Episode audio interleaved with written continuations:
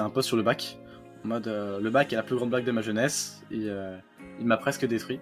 LinkedIn, franchement, c'est l'un des jeux vidéo les plus addictifs que j'ai jamais vu de ma vie. Tu programmes tout pendant un mois, tu mets le bloqueur pour t'empêcher d'aller voir.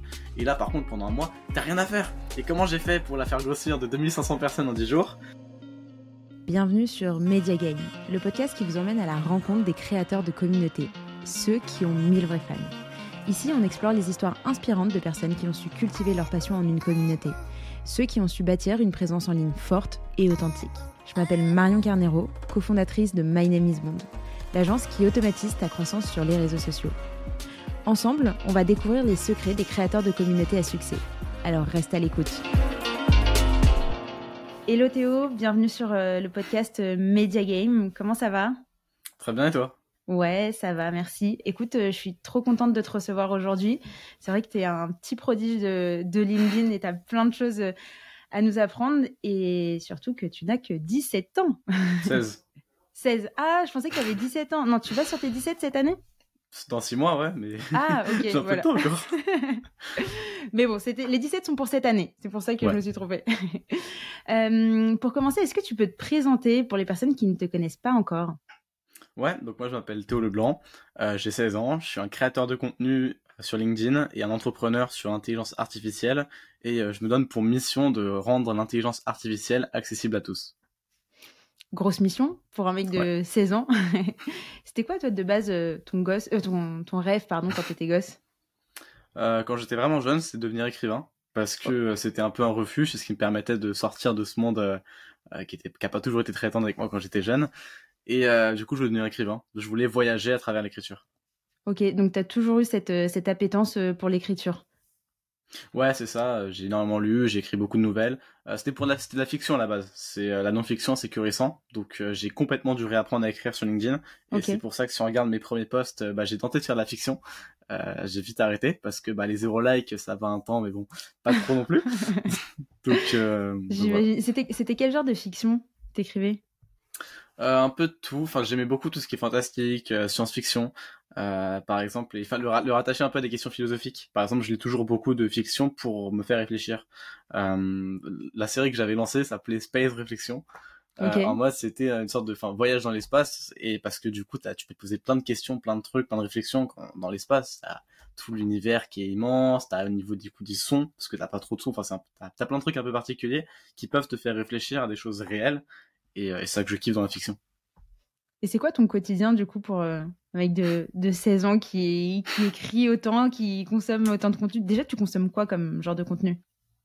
Euh, je consomme quasiment aucun contenu court. Euh, Enfin, parfois, je tombe un peu dedans à regarder quelques quelques uns par jour, mais euh, jamais jamais installé TikTok. Ça, j'en suis assez fier. Je consommais beaucoup de vidéos YouTube. Euh, j'ai réduit un peu aussi parce qu'à un moment, c'était c'était un peu de manière boulimique. C'était Mm. euh, parfois, ça pouvait monter à 5-6 heures par jour. Ah alors oui. que euh, oui, voire même parfois plus en, en vacances. Donc, euh, c'était pas forcément, en plus, c'était pas très utile. Ouais, j'avais l'impression d'apprendre avec des chaînes comme euh, Poisson Fécond, comme euh, euh, Trash, comme ce genre de choses. Mais il y a rien de concret en fait. Hmm. Donc euh, ça et les livres aussi euh, que j'ai repris parce que j'avais un peu lâché entre mes euh, 11 et 13-14 ans. Euh, avant je lisais énormément, puis j'ai eu cette période-là où j'étais plus dans les jeux vidéo, dans les vidéos, etc. Et là j'ai pas mal repris avec de la fiction, avec de la non-fiction. Euh, mais quand je lis de la non-fiction, c'est vraiment quand j'ai besoin d'un truc en particulier, pas du développement personnel en général. Par exemple, je sais que récemment, enfin j'étais pas très bon en closing, j'étais pas très bon euh, là-dessus en négociation. Mhm. Bah, j'ai lu Ne coupez jamais la poire en deux Ok. qui est un très très bon livre de négociation par un ancien mec du FBI qui gérait les prises d'otages. Ouais, complètement. Mais c'est pas un livre de fiction, donc. Non, justement, j'ai un peu les. Enfin, livre de fiction, c'est pour me faire réfléchir. Livre de non-fiction, c'est pour développer des compétences. Des compétences particulières. ok. Ouais. Et d'ailleurs, euh, parmi les livres que tu as lus ou les contenus que tu as pu consommer euh, sur euh, justement de la non-fiction pour développer des compétences assez particulières, donc là, tu nous as parlé de ne couper jamais la poire en deux sur la partie négociation. Est-ce que tu as d'autres d'autres contenus que tu nous recommandes? En termes de livres, bah, classique, influence et manipulation. Je Ah, réfléchissais, mais je l'avais plus. Bien sûr, la base. Euh, comment se faire des amis, qui est aussi Ouais. pas mal euh, pour comprendre un peu la psychologie. Euh, il y en a quelques-uns comme ça. J'en ai plusieurs que je dois lire aussi en termes de psychologie, mais je suis pas le, j'ai pas encore assez lu de non-fiction là-dessus. Euh, c'est que la psychologie, parce que pour moi les contenus c'est que la psychologie en fait, les, les réseaux sociaux c'est que la psycho.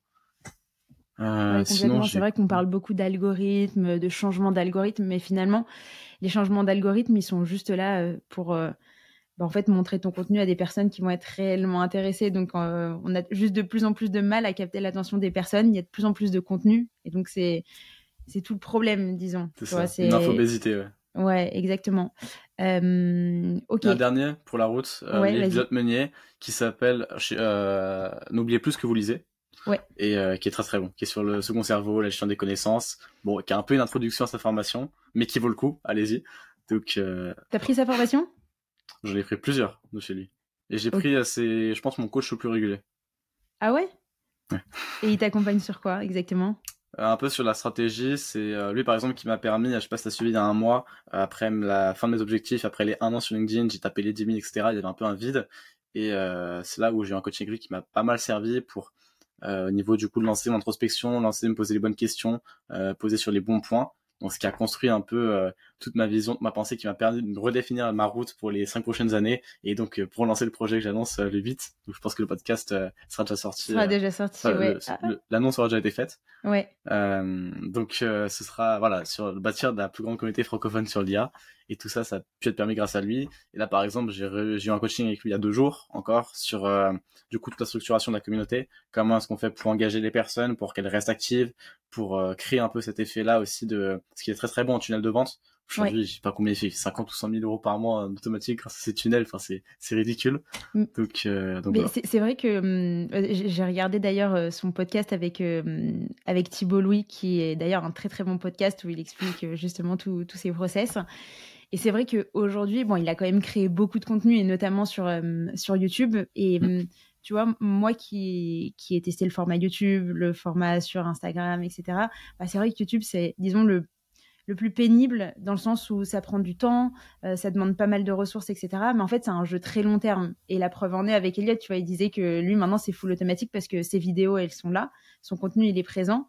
Et donc, les personnes, maintenant, quand elles font des recherches, elles tombent automatiquement sur ses vidéos et il a tout bien fait, tout bien construit de telle sorte que les gens derrière arrivent sur. Enfin, déjà, il donne 90% de la valeur en ligne, donc tu peux tout faire tout seul. Et après, il dit, bon, bah, si tu veux aller un petit peu plus loin, hop, tu prends ma formation, au moins, tu as tout dans l'ordre et, et tu peux euh, tracer ta route, quoi. C'est ça. un truc qu'il expliquait pas mal et que je vais aussi mettre en place justement pour euh, ça va être la première phase de la communauté pour moi me financer et financer la croissance c'est euh, de faire des formations euh, gratuites pour le SEO pour le référencement etc sur des outils.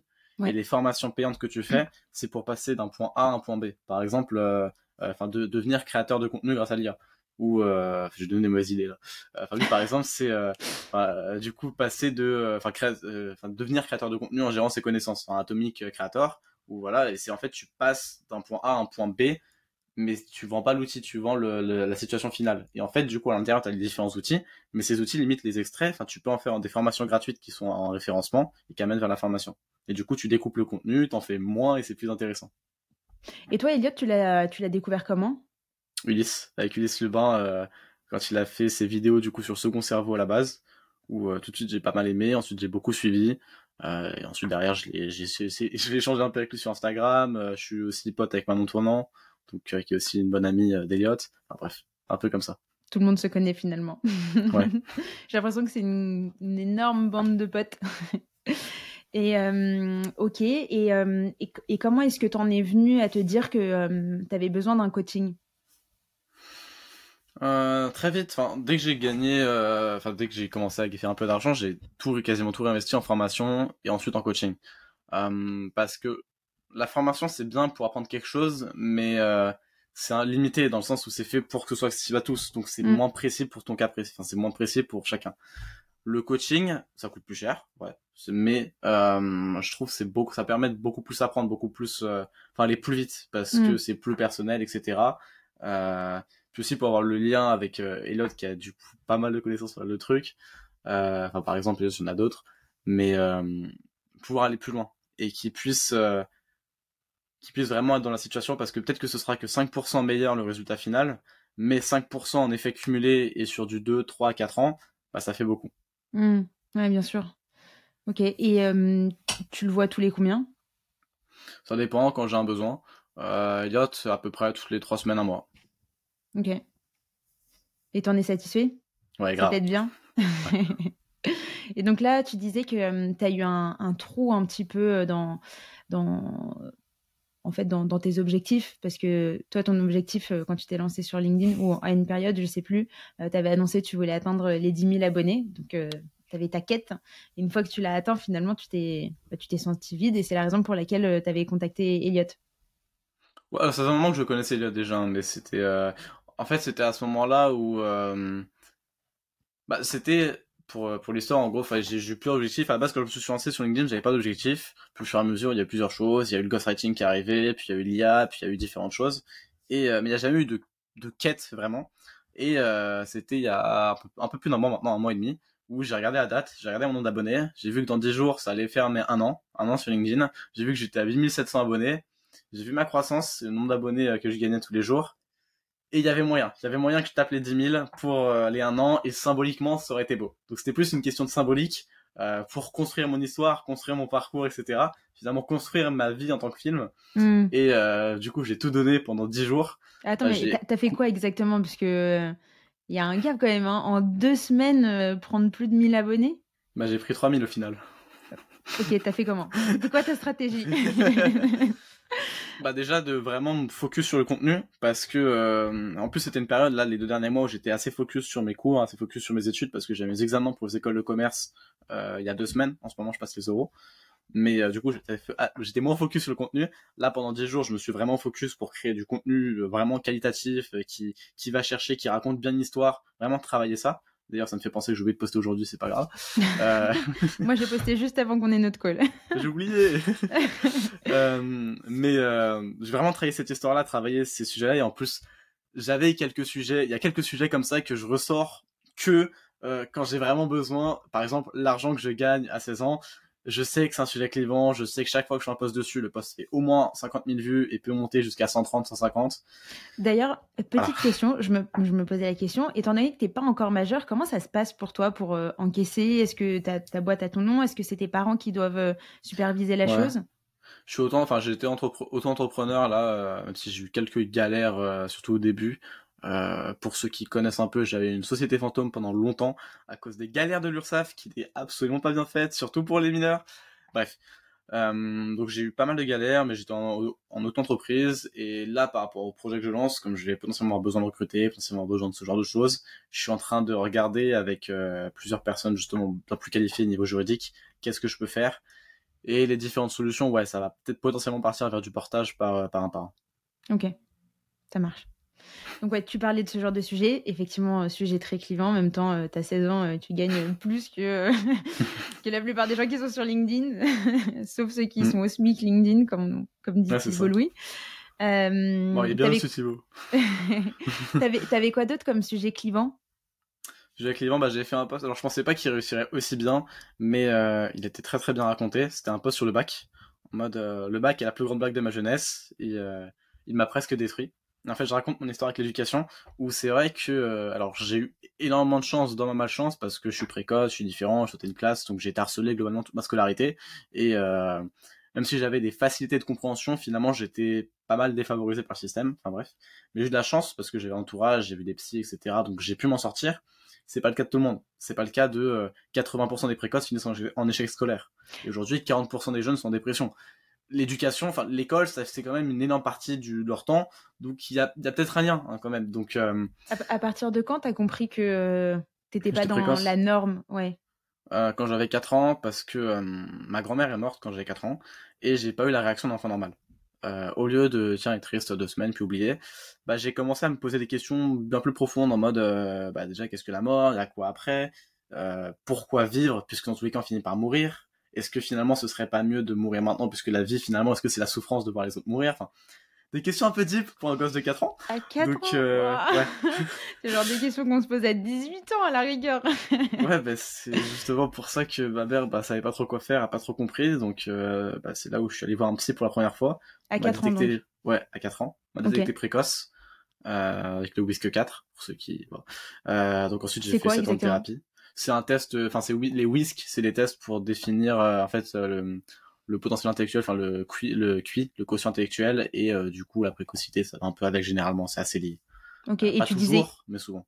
Tu disais 4, c'est quoi? C'est sur Sur 10, Je sais pas ce que ça représente honnêtement, que 4. Je sais que c'est l'examen, enfin c'est l'examen là-dessus quand on a, quand on est jeune, euh, primaire, un peu plus jeune. Que 5, je l'ai passé au début du collège. Je sais pas ce que ça représente ces numéros, je t'avoue, enfin c'est chiffres. Ok. Ok, ok. Donc, euh, à 4 ans, euh, on découvre que tu es précoce. derrière, il se passe quoi? Comment, comment est-ce qu'on réagit? À la maison, ça se passe comment? À l'école, hmm. c'est pris comment? Bah Déjà, ça expliquait pas mal de choses euh, notamment émotionnel, le fait que euh, dès que j'ai une frustration ou quoi, je réagisse de manière extrêmement disproportionnée, enfin je me frappe la tête contre le sol, je pète un câble contre moi, et c'est enfin ce genre de choses. Euh, à l'école, bah, j'avais pas forcément une très bonne, euh, une très bonne professeure qui euh, était assez fermée, enfin qui était assez particulière, disons, parce que par exemple un jour je me suis ouvert la, je suis ouvert l'arcade sourcilière, plutôt que d'appeler mes parents pour prévenir que leur enfant de 4 ans s'était globalement ouvert une partie du visage, non, elle a mis poche de glace et elle a attendu le soir parce que se dit que c'était pas trop grave. Ah bon, une professeure assez particulière et mmh. qui était contre le fait de sauter que je saute une classe, qui était en mode euh, non, euh, faut qu'il travaille, faut qu'il reste normal, etc. Ce qui, heureusement que ce n'a pas été le cas. Heureusement que mes parents et le psychologue ont poussé, que le reste de l'école a poussé pour que une classe. Donc, euh, ça a été pris comme ça. Au final, j'ai changé de, changé d'école parce que euh, je suis passé dans un privé parce que les écoles à Châtillon sont pas forcément de qualité, on va dire, sont pas forcément, étaient pas forcément adaptés, euh, malheureusement. Donc je suis parti dans un, dans un collège privé à Malakoff, euh, Notre-Dame, Notre-Dame de France, je crois, quelque chose comme ça, qui était du coup un, Notre-Dame qui permet, enfin, où il y a un meilleur accompagnement, où il y a un meilleur niveau, qui me permettait de plus réfléchir, plus m'épanouir dans justement le, avoir des challenges intellectuels, être un peu challengé, et avoir des professeurs à l'écoute qui étaient là justement pour, euh, par exemple, enfin, je le, le, temps de faire la transition parce que déjà j'étais plus jeune, un peu j'étais octobre, par exemple au CP, le début du CP j'ai fait plus d'exercices de grande section parce que même si j'avais sauté une classe du coup rattraper un peu etc. Euh, et je sais que j'avais pas mal, enfin j'ai plus de soutien, euh, je peux me reposer si j'étais fatigué etc. Mais à la fin du CP je faisais déjà une grosse partie des exos du CE20 quoi. Hmm. Donc euh, un accompagnement là-dessus, c'est ça que ça a changé. À la maison, bah ça, ça a expliqué les choses en fait. Il n'y a pas eu, honnêtement, je me, peut-être qu'il y a eu des changements majeurs. C'est plus à mes parents qu'il faudrait demander, j'en ai pas tant de souvenirs que ça. Ok. Et tu t'es senti accompagné par tes parents? Ouais, ouais, normalement. Ouais. Et c'est pour ça que j'ai eu énormément de chance. J'ai un entourage qui a été très présent. J'ai eu la chance de voir un psychologue, d'être détecté tôt. Euh, donc, euh, j'ai été assez accompagné. Ok.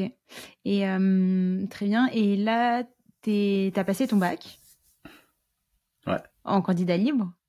Non, non, je suis en non, encore. Ok. Ah, c'est Elliot qui l'a passé en candidat libre. My bad. Mais en fait, vous avez tellement des histoires euh, tous les deux qui sont assez similaires. ouais. Euh, ok, et donc là, toi, ton objectif, tu disais que tu passais euh, des concours. Tu veux rentrer en école de commerce? Exactement. Pourquoi? Pour deux principales raisons. La première, c'est pour le nom, pour tout ce qui est levier bancaire, levier immobilier, enfin faire du levier avec de la dette, les levées de fonds, etc. C'est plus simple avec un nom de l'école. par exemple, un de mes objectifs, enfin un de mes objectifs, c'est d'ailleurs c'était ce que, en partie ce que je définis dans toute introspection, etc. C'est la sécurité que je veux me construire. Je me construire un patrimoine immobilier de quelques millions, dizaines de millions, qui tous les mois tourne et que ce que je dépense tous les mois ne dépense, enfin ne dépasse jamais la rente de ces biens immobiliers. Pour avoir cette sécurité mentale et pouvoir me dire que je, et pouvoir lancer des projets en n'ayant pas peur de relativement tout perdre. Parce que j'aurai toujours cette sécurité-là qui m'empêche aussi de trop dépenser. Donc, c'est plus simple de faire du levier avec de la dette, etc., avec une école. Euh, ça permet aussi d'avoir des intervenants pas mal. Ça permet aussi de rencontrer un réseau qui est assez utile, enfin, qui est utile dans le sens où il y a beaucoup des futurs cadres, des grandes entreprises que je vais rencontrer en école de commerce. Donc ça peut servir plus tard dans les différentes boîtes que je vais créer. Ça c'est euh, assez pratique. Et en fait, un truc d'ailleurs, c'est Oussama qui dit ça, ou Yomi, je sais plus, et je suis assez d'accord avec ça, c'est que quand tu te poses la question de est-ce que tu dois faire une école ou pas, t'es pas sûr, fais une école voilà, fais une école. Dans le doute, fais une école. Euh, parce que tu as quand même du temps à côté. Je vois mon frère qui est en école de commerce, il a du temps pour faire d'autres choses. Je euh, confirme. il faut travailler, enfin en bachelor, enfin un peu plus travailler qu'en post prépa, mais c'est pas non plus énorme et ça permet de faire pas mal de projets. Je vois que j'arrive à travailler euh, en dehors au lycée et je vois ce que j'arrive à faire en dehors, alors qu'au lycée, franchement, au lycée, bosse plus. tu bosses bien. On bosse plus qu'en école de commerce, mmh. surtout mon lycée. Mais euh... le lycée assez, assez costaud. Mais et franchement, ça va. Ok, donc toi, tu le vois clairement comme un investissement sur du long terme. Ça, c'est une bonne chose, tu es, très précis. Et tu sais quelle école tu veux, euh, tu veux avoir? Ouais, je vise l'ESSEC ou l'EDEC en post-bac dans les cursus internationaux. Donc soit le cursus de l'ESSEC euh, en post-bac à Singapour, enfin deux ans à Singapour, enfin un an et demi à Singapour, six mois du coup soit en France soit à Rabat, un an université partenaire si je ne pas de bêtises, et ensuite un an à Sergi, et ensuite enchaîner avec un master dans une université partenaire, ça, permet de passer pas mal d'années à l'étranger. Ou alors le cursus de l'EDEC, où c'est un an à Nice, à l'EDEC, puis un an à l'UCLA, ça, ça, ça c'est pas mal puis un an en stage, enfin six mois en stage, un an à Chuanyang, donc université de Singapour, qui est une des plus reconnues et qui est un peu plus dans tout ce qui est technique. En plus Ecclesia, c'est pas mal. Et ensuite six mois en stage. Donc euh, ça me permet de faire plein de pays différents, d'avoir des très très beaux noms sur le diplôme, donc pour les banques, hmm. et, euh, et, de rencontrer un réseau de fous. Et là, tu parles de, faire des stages, etc. Sachant que là, tu as déjà un peu, disons, touché à la liberté de créer ce que tu veux, de bosser quand tu veux, d'où tu veux, etc. Ça te fait pas peur de, de devoir retourner stagiaire? Actuellement, je suis stagiaire. Actuellement, je suis stagiaire au crayon pendant une semaine. Donc, euh, non, au contraire, parce que j'ai des très grandes ambitions. Je veux, enfin, pour révolutionner, enfin, j'ai pour ambition de révolutionner l'éducation dans le monde et ainsi que la recherche, notamment sur tout ce qui est climat, etc. Pour ça, j'ai la croyance qu'il faut que je bâtisse un empire. Mais donc, euh, pour bâtir un empire, notamment, enfin, une chose qui me fait assez peur, mais qui m'excite beaucoup aussi, c'est quelque chose que je peux pas trop apprendre comme ça derrière mon écran, quoi, c'est tout ce qui est management. Mmh, et pour ça, je pense qu'il faut que j'expérimente, que je vois différents types de management, comment ça se passe euh, dans différentes boîtes, peut-être passer, enfin, faire des stages en tant que salarié, enfin, des stages classiques, être salarié peut-être un ou deux ans, euh, pour voir comment ça se passe, voir différents types de management, prendre ce qui est bon, essayer de créer un modèle qui fonctionne bien. Mmh. C'est marrant, tu parles du crayon. Euh, j'ai reçu Sixtine sur le podcast. Bon, je sais pas quand est-ce que ah. sortira l'épisode. Euh, mais oui, du coup, tu es entre de bonnes mains par rapport à, C'est très drôle. parce qu'en ce moment, avec Sixtine, on se suit sur tous les podcasts. J'ai fait les jeunes branches, je, enfin, le même jour qu'elle, son épisode est sorti juste après moi. J'ai fait Jeune Entrepreneur avec Maxime Waflar. Euh, pareil, elle est sortie juste avant moi. Et là, du coup, pareil, on enchaîne. C'est très drôle. C'est un signe. euh, T'as bossé chez Kimono aussi en tant que stagiaire Non, c'est Maxime. non, moi j'ai fait, euh, j'ai fait euh, comme. Regardas. Exact. Je sais oh pas comment le prendre là par contre. My bad. Euh, ok, comment est-ce que comment est-ce que tu trouves tes stages? Est-ce que c'est les boîtes qui viennent à toi ou c'est toi qui contactes les personnes? Et si tu les contactes, quelle est quelle est ton approche? Honnêtement, c'est des potes. Donc, euh, je les contacte, je leur envoie un message, mais euh, généralement, ils sont toujours, euh, bah oui, avec plaisir. Ils sont plus étonnés que je vienne les voir parce que justement, tout ce que je peux faire, comme beaucoup de gens sont étonnés que je veux faire une école, mais euh, non, c'est pas, c'est pas très compliqué parce que je crée du contenu, parce que j'ai des choses à apporter, j'ai des compétences à montrer, etc. Euh, que j'offre de la valeur. Par exemple, en vrai, mon stage au crayon, c'est plus un, un deal win-win. C'est je mm. les aide sur l'IA et eux, ils doivent pas mal m'aider sur tout ce qui est relations presse, euh, m'apprendre mm. là-dessus parce qu'ils sont très très chauds et que pour l'instant, je suis pas très bon. Enfin, je commence un peu, mais je suis pas, je suis pas le meilleur. Quoi. Et en une semaine, t'as le temps? Ouais, il y aura toujours le temps, toujours le temps d'apprendre. Peut-être que ce sera pas suffisant, peut-être que j'y retournerai. En tous les cas, je sais que j'ai les portes ouvertes si jamais je vais te passer, donc. Euh, et ça se passe comment C'est 100% en physique? Ouais, bah alors, du coup, je suis pas très présent parce que j'ai pas mal de choses, y compris mes euros. Mais je crois en cumulé sur la semaine. Là, bah, j'ai été hier pendant toute la journée. Demain, j'y suis l'après, mais vendredi, je suis pas. Donc, en gros, ouais, j'y suis aussi cet après. Donc, en gros, j'y suis deux jours cumulés. Ok. Bon, c'est déjà ça de prix. c'est ça. Ok. Et euh, donc, toi, quand tu t'es lancé sur LinkedIn, euh, t'avais pas peur justement, je sais pas, du regard des autres, euh, de ouais, de te confronter en fait à, à, ce que les gens pensent de toi, de ton parcours, euh, de la critique potentiellement? Tu parlais du fait que quand tu étais petit, tu t'es fait harceler. T'avais pas peur de, de, revivre un peu ça, mais de manière du coup euh, digitale? En fait, je sais pas pourquoi j'ai pas trop. Enfin, j'ai toujours fait plein de projets, etc. sans forcément. Au début, j'ai pas beaucoup de succès. Enfin, j'ai zéro succès parce que je me pensais un peu meilleur que tout le monde. Je suis toujours pensé un peu meilleur que tout le monde. À raison ou pas, je sais pas, le temps nous dira. euh, mais euh, j'ai jamais eu trop peur de la critique. Euh, parce que les insultes gratuites, enfin, en fait, je, je, rigole un peu, je me moque un peu. Enfin, le nurture LinkedIn, par exemple, ma mère y est, je comprends pas pourquoi.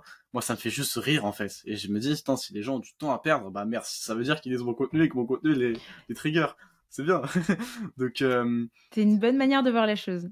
C'est ça. Bah, j'essaie quand même de, j'essaie d'avoir une bonne image, surtout sur du long terme, de pas jouer trop sur le négatif, etc. Je sais que parfois j'ai pu tomber un peu trop dedans, donc j'essaie de limiter. Par exemple, les posts sur l'argent, c'est, c'est bien pour faire des vues, mais c'est pas comme ça que je viens construire mon image. Mm. Euh, donc j'essaie de limiter le plus possible, à part cas justement quand je veux taper les 10 000 abonnés. Euh, mais euh, Non, je m'en occupais pas trop en fait, parce que euh, je suis un peu aussi, si je suis beaucoup Ulysse, donc Ulysse Lubin, c'est lui qui m'a ramené un peu sur LinkedIn, beaucoup dans l'approche à euh, documenter ce que j'apprends, documenter ce que j'explore, voilà. Et d'ailleurs, c'est ça qui fait vraiment que j'ai très bien réussi sur les deux trois derniers mois sur LinkedIn, que j'ai vraiment une très grosse phase de croissance. C'est un modèle que j'ai bien réussi et je vois pas trop de raconter une histoire sur, enfin, de relire, d'enseigner un truc en racontant une histoire sur moi. Enfin, je sais pas trop comment l'expliquer, mais de. Donne-nous un exemple concret presque tous mes posts en fait, de raconter bah, mon post sur le bac. Bah, du coup, ça, ça apprenait moins, c'était plus du mindset, et c'était plus un truc, mais transmettre un message en racontant une histoire sur moi, euh, parce que je sais pas raconter sur les autres, faut que j'apprenne à le faire. Mais euh, du coup, je raconte mon histoire, du coup, je raconte mon histoire par exemple sur euh, sur le bac, et j'en profite pour faire, grâce à ça, je fais passer mon message qui est qu'il y a un problème en éducation ou sur, enfin, tout GP, non, c'est un peu différent parce que justement, c'est là où j'ai pas, enfin, j'ai raconté, qu'est-ce que j'ai raconté comme histoire qui était pas mal je sais pas, j'ai quoi de près. Bah là, justement, le post qui était censé sortir aujourd'hui, où je raconte l'histoire de comment, enfin, là-bas, je pensais qu'il y avait que ChatGPT qui existait, etc., et que ça a changé le monde, et puis j'ai découvert qu'il y avait 20 IA qui étaient encore mieux, etc. En fait, c'est l'appel à l'action vers la vidéo que Benoît a sortie hier en extrait du podcast. Euh, et du coup, je pars d'une histoire sur comment est-ce que j'ai découvert les IA, etc., ce que ça fait chez moi, pour amener vers 20 outils qui sont utiles, qui permettent aux gens de progresser, d'apprendre, plutôt que juste de balancer la liste des 20 outils. Mmh, ok, attends, j'ai plein de questions. Euh, première question, euh, toi par rapport à ta croissance sur LinkedIn, là, ça, fait combien de temps maintenant que tu es présent sur LinkedIn? Ça va faire un an et un mois. Ok, précis. Euh, ta courbe d'apprentissage, j'imagine qu'elle est tout aussi importante que ta courbe de croissance d'abonnés c'est quoi les éléments les plus importants euh, pour toi aujourd'hui, pour quelqu'un qui souhaite se lancer sur LinkedIn? Comment est-ce qu'on fait des bons, des posts? Comment est-ce qu'on on, arrive à, croître? Alors franchement, euh, déjà vous ferez des mauvais posts au début, il y a pas, c'est pas grave, c'est normal. Vous ferez des mauvais posts. À part si vous avez un Thibault Louis dans votre entourage qui vous aide à faire un post qui carrément vous bannit LinkedIn et que vous appelez notre papa Diamandis, mais euh, vous vous flopperez au début, c'est normal, c'est pas grave c'est pas grave de flap, c'est le processus, c'est pour ça que quand on me demande, je conseille au début de publier le plus possible, pas pour faire des vues, mais pour apprendre, pour s'entraîner à écrire beaucoup, à, à se forcer à publier et avoir des retours très rapides. Même s'il y a un, deux likes, les gens peuvent faire des retours. Vous pouvez envoyer des messages aux gens, demander tiens j'ai écrit ça, est-ce que tu peux me dire en 10 secondes ce que tu penses du post, ce qui est bien, ce qui est pas bien, même à des personnalités plus connues sur la plateforme. Elles prendront le temps de répondre si le plus important c'est que ce soit facile à répondre, ce soit facile à faire. Par exemple, quelqu'un que j'ai bien aimé qui a fait une, approche comme ça, c'était, il m'a envoyé un message, il m'a dit réponds-moi en une phrase, euh, juste quelques mots, ça m'aidera déjà. C'est bien, respecter le temps des gens. Bref, je m'égare. Publiez le plus possible pour vous entraîner et euh, entraînez-vous à entraînez-vous à chaque fois. Euh, faites-vous des phases comme ça, vous entraînez à développer un truc sur LinkedIn. Euh, par exemple, au début, moi, j'ai beaucoup travaillé sur mes accroches. Enfin, c'était plus il y a six mois, parce que un peu plus même, parce que je savais pas faire de bonnes accroches. Euh, et j'ai retravaillé là-dessus récemment, il y a deux trois mois. Où je me suis fait tout un doc. J'ai pris toutes les accroches des personnalités que j'aime bien, qui fonctionnaient bien. J'ai analysé c'était quoi la structure, c'était quoi les, les différentes, enfin pourquoi ça fonctionnait, qu'est-ce qui étaient les éléments euh, qui étaient pareils dans les, les accroches qui fonctionnaient et qui changeaient par rapport aux accroches qui fonctionnaient pas. Et à partir de ça, je me suis construit un doc du coup de template un peu d'accroche pour moi pour continuer à m'entraîner. Et depuis, j'ai l'impression que mes accroches se sont améliorées. Donc, c'est, euh, toi qui les as analysées ou c'est euh, ChatGPT? Non, c'est moi. T'aurais pu aussi, ChatGPT aurait pu euh, t'aider là-dessus. AutoGPT aurait été plus pratique. Ah, on va y venir. Attends. Terminons sur le sujet LinkedIn. ok, donc comment est-ce qu'aujourd'hui on fait une bonne accroche? Moi aussi, c'est un peu le sujet. pareil, moi ça fait, moi pour le coup, ça fait un an et demi que je poste sur LinkedIn. Toi, au début, hmm. tu postais tous les jours? Ouais, j'ai presque toujours fait tous les jours. Ok. Ça te force à garder un rythme. Ouais, je suis d'accord. Je fais pareil. Ok. et euh, moi, pareil, euh, je me rends compte qu'aujourd'hui, euh, le succès d'un poste, c'est à 80% dû à son accroche. Donc, j'essaye à chaque fois, je les pas, je suis en mode, hmm, bon, c'est pas bah, terrible. moi, je nuancerais. Je nuancerais quand même. Parce que tu peux avoir la meilleure accroche du monde. Si la suite de ton poste est éclatée, non, faut que tu aies un storytelling. Oui. Mais en fait, après, je pars du principe que tu dois faire en sorte quand même d'avoir un poste. Enfin, faut que ton poste il soit quand même intéressant. Tu vois, moi, maintenant, dès que je poste, je regarde et je me dis, est-ce que c'est intéressant? Est-ce qu'il y a des éléments que je peux supprimer? Euh, En gros, straight to the point, tu vois. Euh, donc, pour en revenir à l'accroche, comment est-ce que tu fais une bonne accroche? C'était quoi ton analyse in fine de toutes ces accroches que tu avais prises euh, des créateurs de contenu qui t'inspiraient? Déjà, faut pas hésiter à être dans l'exagération sur les deux premières lignes si jamais ça vous gêne, faites de la nuance dans la suite du poste, mais euh, euh, faut être clair. En fait, ouais, les trois points les plus importants, c'est le premier, c'est d'être euh, d'être un peu exagéré, d'être vraiment dans une direction claire. Voilà, d'avoir le deuxième, c'est d'avoir un message clair, justement, qu'on comprenne de quoi tu veux parler, euh, quelle est ta position, etc. Par exemple, le bac, euh, le, enfin, le bac est la plus grande blague de ma jeunesse, il m'a presque détruit. Je pense que la position est assez claire. Ouais. Il y a une opinion assez tranchée. Et le troisième, c'est que ce soit un sujet qui parle à tout le monde, ou un sujet un peu, enfin, qui qu'on arrive à tourner de manière un peu, enfin, qui peut être tourné de manière un peu clivante, un peu dividante. Euh, l'éducation, l'argent, enfin, les sujets qui fonctionnent bien, l'IA, c'est les trois sujets, par exemple, chez moi qui fonctionnent pas mal euh, là-dessus en termes de clivage. Et euh, c'est ce qui permet de faire, euh, c'est les accroches qui peuvent permettre de faire des posts qui vont cartonner. Ensuite, faut pas toujours chercher à faire des posts qui cartonnent. Mm. Les accroches qui peuvent bien fonctionner sur des posts moyens, donc des posts qui vont fidéliser, etc. Par exemple, c'est le mindset et le dev perso. Euh, vous savez que les gens apprécient pas mal ce que je fais là-dessus. Je devrais en faire plus, mais euh, c'est le problème des vues, c'est que du coup, tu vas chercher à faire plus de vues, etc. Mais par exemple, là-dessus, je sais que j'ai beaucoup plus des accroches positives où, euh, ou alors où je vais créer, enfin, je vais créer un positif négatif, mais je vais quand même avoir une part de positif. Alors que euh, des accroches qui vont chercher à buzzer, on peut faire du négatif positif. Par exemple, quand on raconte l'histoire de quelqu'un, quand on quand on raconte notre histoire, mais c'est plus compliqué. Quand on a du full négatif, c'est plus simple à à faire buzzer, on va dire. Ok. Euh, en termes de, de structure de poste, l'accroche est très importante. Euh, comment est-ce qu'on clôture un, un bon poste? C'est justement, je suis très mauvais en conclusion, donc je vais pas Ah. pouvoir t'aider. C'est un des sujets sur lesquels il faut encore que je bosse. Euh, je taffe pas mal dessus en ce moment sur mes appels à l'action, justement sur la newsletter. Euh, mais euh, je suis Pareil. pas très bon en conclusion. Sur, euh, je sais qu'un truc qui fonctionne bien, c'est moralisateur. J'ai tenté de le faire une fois. Bah non, du coup, parce que je l'ai, fait sur un poste euh, justement à la base. En gros, c'était un poste pour euh, dire que j'avais donné des cours en école parce que, j'ai donné des cours en, master euh, en M2 à 16 ans. Euh, le poste est sympa. Il y a des trucs sympas. Du coup, je parlais d'IA, etc. Mais j'ai voulu jouer justement un peu sur les conclusions moralisatrices à la mode à la veste qui fait ça très bien, etc. Du coup, j'ai fait une conclusion sur l'éducation en mode où, euh, enfin ouais, c'est très dur d'être prof, etc. Et c'est, euh, et en plus, mon message avait été mal compris. En gros, c'était du soutien en prof en montrant que franchement, c'est dur d'être prof aujourd'hui parce que t'es pas forcément très bien payé, que t'as pas forcément les meilleures conditions, etc. Mm. Mais en fait, je l'ai mal tourné, j'ai pas réussi à bien, bien le mettre parce que je suis, franchement, faut que je travaille mes conclusions. Et du coup, ça a été perçu comme une attaque au métier de prof et comme quoi c'était de la merde. Et du coup, alors que je défendais les profs, bah, je me suis fait détruire par les profs en commentaire. Et parce Ah, que j'ai, j'ai raté ma conclusion. Donc, euh, honnêtement, je pourrais pas dire, je pourrais pas, je pourrais pas trop aider les gens sur la conclusion. Ok, on va, on va passer alors. Euh, ok, donc là maintenant, tu as combien d'abonnés sur LinkedIn? J'ai passé les 15 000 hier. Oh, joli, bravo. C'est grâce Et à donc- Benoît. et, et- et là, ton objectif, c'est quoi sur LinkedIn? Franchement, je mets pas d'objectif en termes de chiffres sur LinkedIn.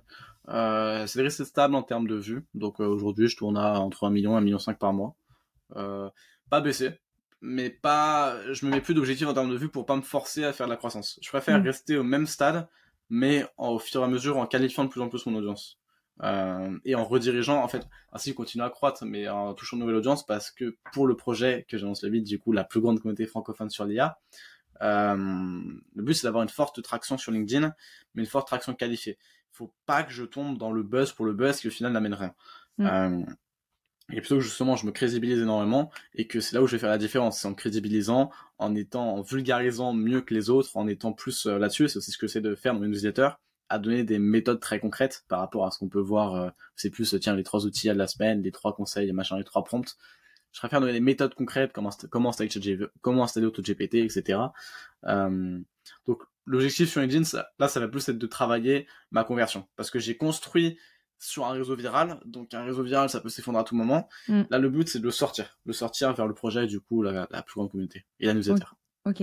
Donc là, depuis tout à l'heure, on parle d'IA. Euh, Ouais. Comment est-ce que euh, comment est-ce que t'es tombé dedans? Parce que tu as 16 ans. Bon après, euh, c'est vrai que la, la hype autour des IA, elle, elle, elle a éclaté quoi? Bah il y a il y a 6 mois, un an à peu près, Novembre, sortie de ChatGPT le 30 novembre. novembre. Avant ça, euh, seuls les experts euh, en connaissaient l'existence. Il y, avait quand même, ça, ça commençait avec Midjourney, Dali, Stable Diffusion, genre Ouais, mais bon, ça, reste, euh, c'est assez récent, tu vois. Quand, euh, alors que ChatGPT, si je dis pas de bêtises, les mecs, ils sont sur le projet depuis plusieurs années. OpenAI a été lancé en 2012. Euh, les premières versions étaient utilisables par n'importe qui en 2019 de ChatGPT, si je dis pas de bêtises, sur le playground. Je sais plus, je crois que c'est 2019. Ok. Euh, ouais, comment, comment est-ce que tu t'es dit que tu voulais creuser ce sujet-là? Et surtout, est-ce que c'est le, le, la première thématique que tu as creusée ou avant ça, je sais pas, tu as exploré d'autres choses? Ouais. Euh, bah déjà, avant, avant de tomber sur le j'ai exploré pas mal de choses. Euh, j'ai passé pas mal de temps dans le Web3 notamment, donc tout ce qui est crypto-monnaie, NFT, euh, genre de choses. J'ai passé pas mal de temps dans le copywriting aussi. Euh, j'ai passé pas mal de temps dans l'affiliation, dans le social media marketing, dans ce, ce, genre de domaine, sans forcément beaucoup de succès. Euh, mais euh, non, l'IA en fait, ça fait un moment, ça fait pas mal de temps que je m'intéresse à tout ce qui est machine learning, à deep learning, etc. Donc en fait, les méthodes d'entraînement de l'IA.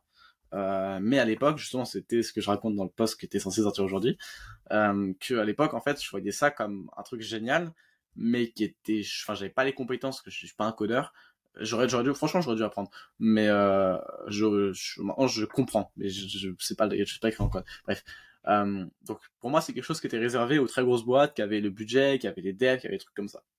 Et puis il y a ChatGPT qui est arrivé. Et en vrai, au début, je me suis un peu occupé, mais pas trop. Je suis en mode, waouh, c'est c'est quoi ce truc? C'est un peu bizarre. Puis sauf que c'était le moment où je me suis lancé un challenge sur LinkedIn où j'avais euh, en gros euh, parce que c'était euh, à la sortie d'un projet sur LinkedIn et où j'avais une petite baisse en vue et je voulais remonter, je voulais repartir plus fort parce que quand tu descends, bah repars plus fort encore, c'est plus simple. Donc je me donné le challenge de doubler mon nombre de vues. Enfin en gros, je voulais juste améliorer quoi. Je voulais améliorer mon contenu et donc j'ai cherché une nouvelle manière d'améliorer c'est là où j'ai commencé à vraiment travailler mon storytelling, enfin, après deux trois semaines après, où j'ai commencé à vraiment travailler mon storytelling et où c'est là où je suis tombé dans les IA, où j'ai vraiment creusé, parce que ça tombe bien, le timing était parfait. Sortie mm. GPT, euh, c'est là où j'ai énormément, enfin j'ai commencé à faire mes premières images mid-journée. Depuis maintenant, enfin depuis que j'ai découvert mid-journée, presque tous mes posts LinkedIn ont, enfin tous mes posts LinkedIn ont une image, et très souvent c'est une image de mid-journée. Exact. Donc, euh, On te reconnaît facilement maintenant avec ça. C'est ça. c'est le but, c'est le but. En plus d'être un peu catchy, bah ça fait mon branding au fur et à mesure. On voit une image bien faite par une IA. Tiens, est-ce que c'est pas Théo? Je vais lire le post. Donc euh, c'est pratique. Euh, c'est comme ça que je suis tombé dedans. Ok. Euh, donc tu l'as découvert de cette manière et, euh, et, et, et, comment est-ce que tu t'en sers euh, au quotidien déjà toi? Et comment est-ce que, enfin aujourd'hui, comment est-ce que tu monétises la chose aussi, tu vois, parce que c'est quand même l'objectif in fine. La guerre. Ouais. au quotidien, bah déjà je me sers de mid-journée pour faire mes images. je m'en sers parfois quand je donne des conférences ou des choses comme ça pour créer un effet un peu catchy. Une présentation, c'est sympa.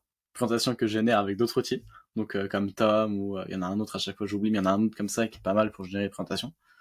Euh, donc voilà, je m'en sers comme ça. ChatGPT, je m'en sers euh, quand j'ai des problèmes. justement, quand je, quand je teste d'autres outils IA, bah en fait souvent maintenant les derniers outils IA, etc. sont en fait sur GitHub où c'est un truc où tu partages du code et où c'est collaboratif où tu peux télécharger des codes d'autres personnes, etc.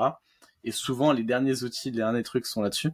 Euh, mais parfois c'est pas clair, surtout que euh, euh enfin parfois il faut des environnements vraiment galères. En ce moment, je suis sur un truc, euh, c'est exceptionnel, mais franchement, si j'arrive à sortir, il y a moyen que je fasse des petites vidéos qui vont taper les 500 000 sur LinkedIn sans problème. Parce que c'est vraiment. Ça, fait quoi exactement? Ah, j'ai pas trop envie de. Tant que j'ai pas, tant que je le réussis pas. Ok. J'ai pas trop envie. Bon, en, vrai, en gros, c'est faire très simple, c'est des vidéos assez particulières avec l'IA. Mais il euh, y, y, a un mec qui est monté de 0 à 400 000 en 3 semaines avec ça. Avec cet outil De 0 à 400 000 abonnés sur Instagram avec ça. Avec 12 vidéos qui ont été faites avec ça. 12 vidéos Il est monté de 0 à 400 000. Et euh, les vidéos, elles sont nichées? Non, les vidéos sont mainstream. Pour l'instant, j'en dis pas trop plus, mais c'est okay. exceptionnel. Et le but, le but, c'est de faire une newsletter justement là-dessus pour parce que le truc est vraiment complexe, mais de réussir à le rendre simple, le faire un peu comme sur AutoGPT, chaque étape pour que n'importe qui puisse l'installer. Mais donc parfois quand tu as ça, le problème c'est que parfois il y a quelques erreurs de code qui sont liées à euh, l'environnement, qui sont liées au Mac, qui sont liées à des trucs vraiment précis. Il y a une infinité d'erreurs de code qui peuvent arriver à n'importe qui. Et pour ça, soit je peux appeler des potes développeurs, mais ils sont pas toujours dispo. Soit du coup je le balance à ChatGPT, je balance les erreurs, je balance, j'explique tout. Et c'est là où du coup il peut m'aider. Il peut m'aider à résoudre le problème. Tu parles beaucoup de ChatGPT dans la journée toi? Bah ça dépend, c'est par phase. Euh, en ce moment pas mal du coup pour euh, m'aider à résoudre des problèmes ou des trucs comme ça. Euh, pour rédiger mes posts, parfois ça me sert de gain de temps. Euh, j'ai pas encore automatisé la réponse aux commentaires et aux messages. C'est un truc que euh, je pourrais faire. J'ai des prompts pour, mais pour l'instant je l'ai pas encore fait. Pour automatiser la réponse aux commentaires? Ouais, et aux messages. Ok, mais ça c'est avec AutoGPT, non? Même pas. ChatGPT, ah en gros j'ai un prompt, donc c'est un prompt dont je me resserre, donc que j'ai bien travaillé, qui est assez long, donc je peux me resservir. Et en gros, une fois que je balance ça, chaque fois que je balance juste le commentaire, il me répond la réponse que j'aurais pu faire. Et franchement, j'ai aussi des community managers et il est meilleur sur pas mal de cas, il peut parfois être meilleur que les community managers. ah ouais, non, mais c'est énorme. Ok, et ce prompt, tu peux nous en dire un petit peu plus sur le prompt? Parce que c'est un peu, c'est un peu le nerf de la guerre avec les IA finalement. J'ai l'impression que ceux qui comprennent rien aux IA, ceux qui trouvent que c'est de la merde, c'est ceux en fait qui savent pas du tout euh, faire de prompt. Oui et non. Euh, j'ai une vision un peu plus lancée là-dessus. Je pense que l'enjeu aujourd'hui, c'est pas de maîtriser l'IA, l'enjeu c'est de comprendre. Parce que maîtriser, ça change toutes les deux semaines. Donc, euh, enfin, ou un peu plus, mais ça change tout le temps. Dans six mois, ça aura complètement changé. Par contre, si tu comprends, dans six mois, tu seras beaucoup plus rapide. Pour moi, c'est ça l'enjeu. bref, je reviens du coup sur le prompt aujourd'hui, en tout cas. Euh, le plus important, en fait, faut comprendre, justement, faut comprendre comment fonctionne ChatGPT. Euh, ChatGPT, du coup, c'est une interface sous forme de chat, donc de discussion, mais qui est reliée à GPT. Et GPT, comment ça fonctionne? C'est un modèle prédictif. Donc en fait, il va prédire à chaque fois le mot suivant le plus probable. Donc et ensuite ça fonctionne ça, ça fait des phrases parce qu'on peut prédire à la suite ça fonctionne très très bien. Euh, et en fait on s'est rendu compte qu'avec du texte on peut faire beaucoup plus de choses. Et on est d'ailleurs en train de se demander c'est est-ce que parfois c'est pas comme ça que le cerveau fonctionnerait? Bref. Euh, en gros, il faut comprendre ça, que c'est le truc, le, ça prédit le plus probable. Donc de base, faut se dire que c'est un modèle qui peut tout faire. C'est comme humain moyen, humain moyen peut à peu près tout faire, mais mal. Parce que c'est hmm. humain moyen. Humain moyen, demain on croise quelqu'un dans la rue. voilà, quelqu'un, un humain, enfin justement en fait, quelque chose qui était assez drôle, c'est que les gens se sont dit, euh, oui, ChatGPT est nul, il sait même pas répondre à un problème de maths basique. Euh, problème de maths, c'est enfin classique, c'est euh, euh, je vais payer pour 1,10€ dans une boulangerie, j'ai acheté une baguette et un croissant, mon croissant m'a coûté 1€ de plus que ma baguette, combien, m'a coûté mon croissant? Les gens répondent 1,10€ parce que c'est alors que c'est 1,05€. Bref, c'est le truc classique. C'est le truc le plus probable parce que les gens font souvent l'erreur.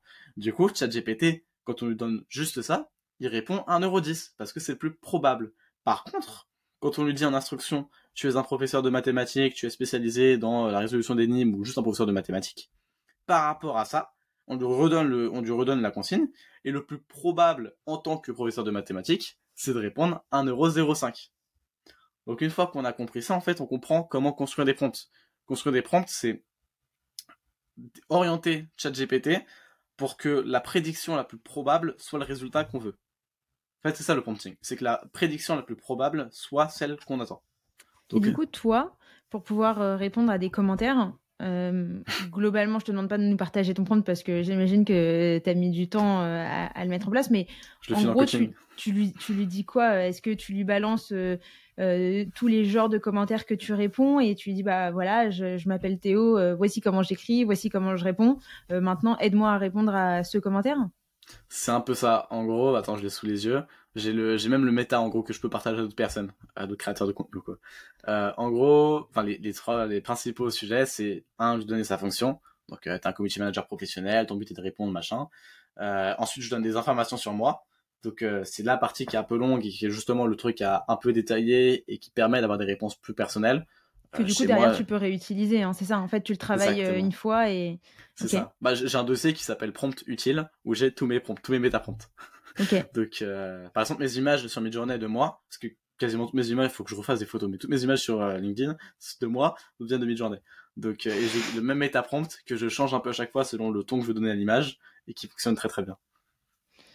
Ok, et par exemple, attends, terminons avec le prompt là pour les commentaires. En gros, la fonction, les informations, en fait, c'est le contexte. Donc, c'est le contexte qu'on lui donne pour que la prédiction soit plus précise. on lui donne du coup des exemples. Moi, je vais donner des exemples de posts donner quelques règles supplémentaires, enfin quelques, des exemples de commentaires, d'un post et ensuite des commentaires qu'il a pu avoir et des réponses que j'aurais données. Donner des règles supplémentaires pour le, limiter dans ses réponses, dans sa prédiction, pour éviter qu'ils hallucinent trop. Mhm. Et ensuite, après les exemples, euh, à la fin, je lui demande juste si tu as compris ton rôle, réponds uniquement oui, j'ai compris, pour éviter qu'il hallucine quelque chose. Ok. Et à partir de là, il dit oui, et donc tu lui balances, ok, maintenant réponds à ce commentaire. Même pas, juste j'envoie, je, je copie-colle le commentaire, je le mets, il répond la réponse. Ok. Pratique. Et ça, donc, c'est toi qui le gères ou est-ce que euh, tu, disais que qu'aujourd'hui, tu avais euh, des community managers, d'ailleurs, qui t'aident à faire quoi exactement? Euh, bah, Répondre aux commentaires, répondre aux messages. Ok. Ce que je pourrais automatiser, mais pour l'instant, je préfère garder une vision humaine. Ok. Et est-ce que tu as coaché tes équipes pour utiliser l'intelligence artificielle pour aller plus vite, justement? Bah, je pourrais, je pourrais je devrais l'automatiser. Pour l'instant, en fait, en copier-coller, ça prend tant de temps. Parce que c'est plus rapide de répondre directement, quoi. C'est, euh, mais je pourrais l'automatiser. Euh, faudrait que je fasse une extension web, ouais. Euh, je vais demander à AutoGPT de me faire ça d'ailleurs. Une extension web où euh, automatiquement il, euh, il, récupère les commentaires pour euh, mettre les réponses et que tu as juste à cliquer. Il faut que je fasse. Non, en fait, non, voilà, aussi c'est aussi pour ça que je voulais pas trop le faire avec des extensions parce que LinkedIn fait super gaffe aux automatisations sur, enfin, aux automatisations API, donc aux automatisations qui vont dans le code et pas les automatisations UI, donc automatisation euh, de clics en fait, les simulations de clics. Ça, ils font moins gaffe. Donc, pour l'instant, j'ai pas trop fait, mais on verra. Ok, parce que quoi, tu peux pas faire de simulation de clic avec euh, tout ce qui est intelligence artificielle? Si, mais ça justement, c'est un domaine que j'ai pas eu le temps de trop creuser, alors que c'est que c'est galère, franchement. Franchement, c'est galère. Euh, à la base, justement, j'ai pas du tout de ce métier. Énormément, j'ai beaucoup appris en no-code récemment, parce que ça va avec les IA, pour le mhm. coaching, c'est nécessaire. Mais, euh, mais c'est assez compliqué. Et, euh, automatisation de UI, j'en ai un peu parlé avec bah, Shubham Sharma, par exemple. Oui. Euh, et euh, d'ailleurs, faut, faut qu'on se recale un appel pour faire ça. Bref, pardon.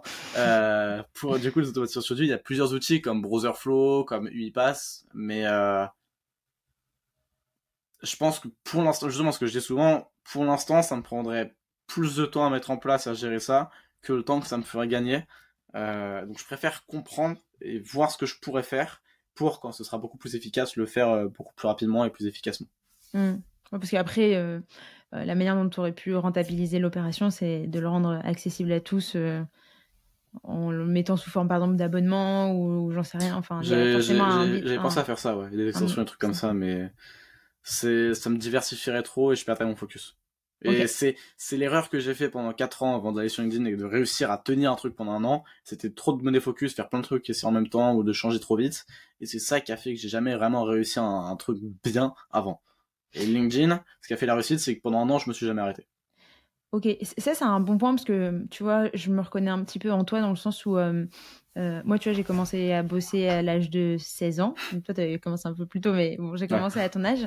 Et, euh, et je suis un peu hyper active sur les bords. J'ai toujours besoin de faire quelque chose. J'ai toujours fait euh, plein de boulot en même temps. Bon, alors, euh, vrai, tu vois, je bossais en restauration. Euh, j'ai organisé des mariages, des baptêmes. Enfin, j'ai même monté un business de pâtisserie avec ma mère. Enfin, tu vois, je touchais un peu à tout.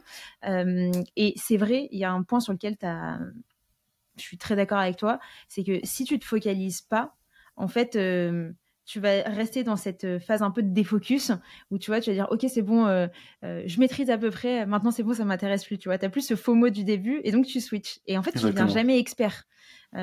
toi, comment est-ce que tu t'es dit, enfin, est-ce que tu savais que euh, LinkedIn, ça allait te plaire? Parce que tu vois, il y a toujours cette phase où tu dis, bon, au début, c'est peut-être un petit peu pénible aussi parce que tu es dans une situation inconfortable, parce que bah, voilà, tu as plein de choses à apprendre, ce qui peut être aussi très cool, tu vois, c'est stimulant. Mais tu peux aussi dire que, je sais pas, tu vas te lasser à un moment donné, étant donné que toutes tes autres expériences, tu t'es lassé. Bah, LinkedIn, franchement, c'est l'un des jeux vidéo les plus addictifs que j'ai jamais vu de ma vie. J'aime beaucoup la vision, j'avais jamais pensé à le comparer aux jeux vidéo. bah parce qu'en fait, t'as tout. T'as tout, c'est euh, tu fais une action, euh, tu fais régulièrement une action, euh, du coup, tu postes, tu crées, tu crées du contenu, sauf que tu as une récompense variable. Tu sais pas quelle va être la récompense, tu sais pas à quel point est-ce que ça va fonctionner. Par exemple, tu sais pas si tu vas avoir un coup critique ou pas, est-ce que ça va faire un post à 50 likes ou à 5 likes. Euh, au fur et à mesure, tu progresses, donc tu gagnes en abonnés, tu gagnes en réseau, donc tu vois tes skills monter, tu vois tes recommandations, des trucs, etc.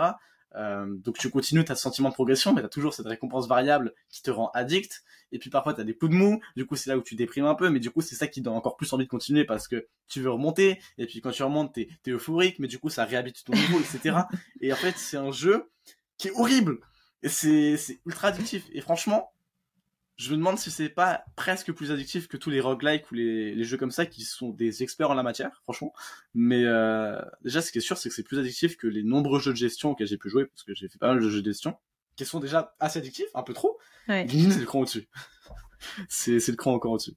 Euh, je suis très d'accord et d'ailleurs, est-ce que tu essayes de te limiter, tu sais, en termes de temps, par rapport au temps que tu passes sur la plateforme, etc. Parce que, comme tu dis, hein, il y a un côté très addictif où, tu vois, même moi, parfois, je me surprends, je suis là dans mon lit, j'arrive pas à dormir, je me dis, bon, allez, je regarde LinkedIn, et en fait, tu te perds à regarder, mais et parce que t'aimes bien ça, au fond, tu vois, t'es là en mode, bah, tu vas forcément apprendre quelque chose, en fait, t'es en train de rentabiliser ton temps. Pas du tout. En fait, pas vraiment. Comment tu t'organises, toi?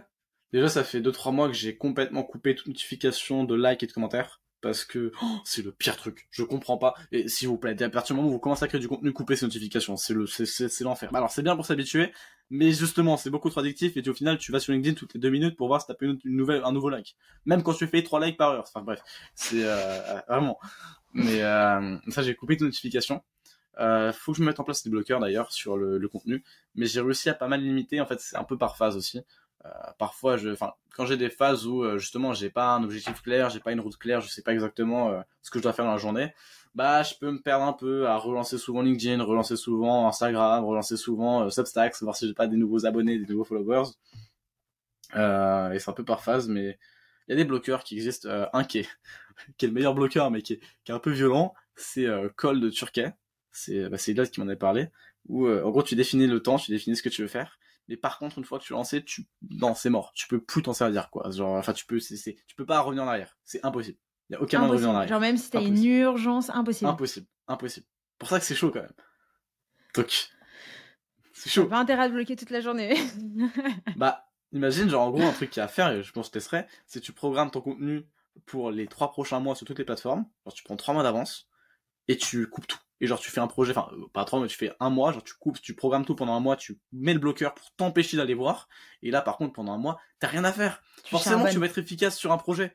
T'as rien à faire, tu vas passer tes journées à... Bah, ok, t'es frustré pendant 3 à 4 jours, puis à un moment, bah, ton esprit, ok, il accepte, je peux pas y aller dans tous les cas, c'est fini. Donc autant que je fasse au truc, que j'avance, pour que quand je revienne, ce soit encore plus fort. Ouais, ouais, je suis d'accord. Euh, et, toi, tu as, as, des outils comme ça qui t'aident, euh, des outils de productivité, que ce soit en, termes d'IA ou autre hein? Ouais. Euh... Alors déjà, un truc tout con, c'est sur les mails, plutôt que d'avoir euh, tous les non-lus et trucs comme ça, c'est que j'ai coupé, en gros, je vois que les mails non lus. Et, et comme ça, enfin bref, c'est juste, c'est con, c'est l'optimisation visuelle. j'ai Arc comme navigateur, qui permet de, enfin qui est pas mal, je trouve, en termes de, de focus, etc.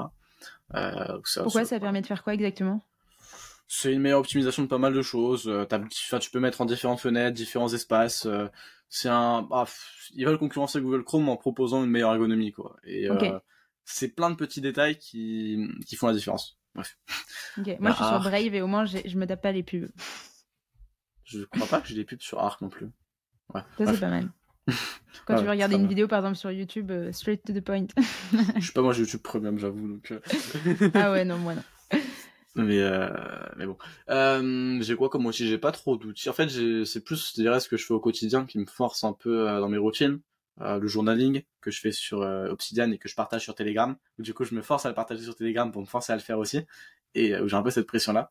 Attends, tu le partages sur Telegram, mais à toi-même J'ai un canal privé. Non, non, j'ai un canal privé. Euh, je crois que j'ai 900 personnes dessus, un truc comme ça. Ok. Donc, euh, mais j'ai fait grossir au fur et à mesure, un peu tranquille. Il y a un moment où j'ai voulu vraiment le faire croître, au final, pour non.